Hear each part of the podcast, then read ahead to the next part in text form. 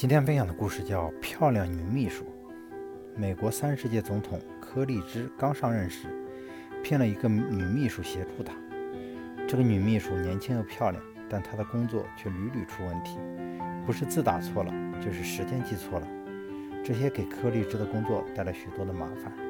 有一天，女秘书一进办公室，柯立芝就夸奖她的衣服很好看，盛赞她的美丽。女秘书受宠若惊。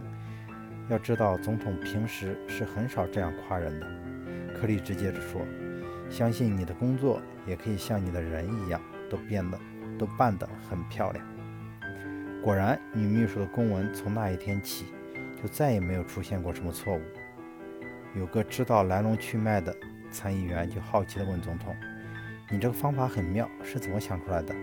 柯立芝笑一笑：“这很简单，你看。”理发师帮客人刮胡子之前都会涂上肥皂水，这样做的目的就是让别人在受刮时不觉得疼痛。我不过是用了这个方法而已。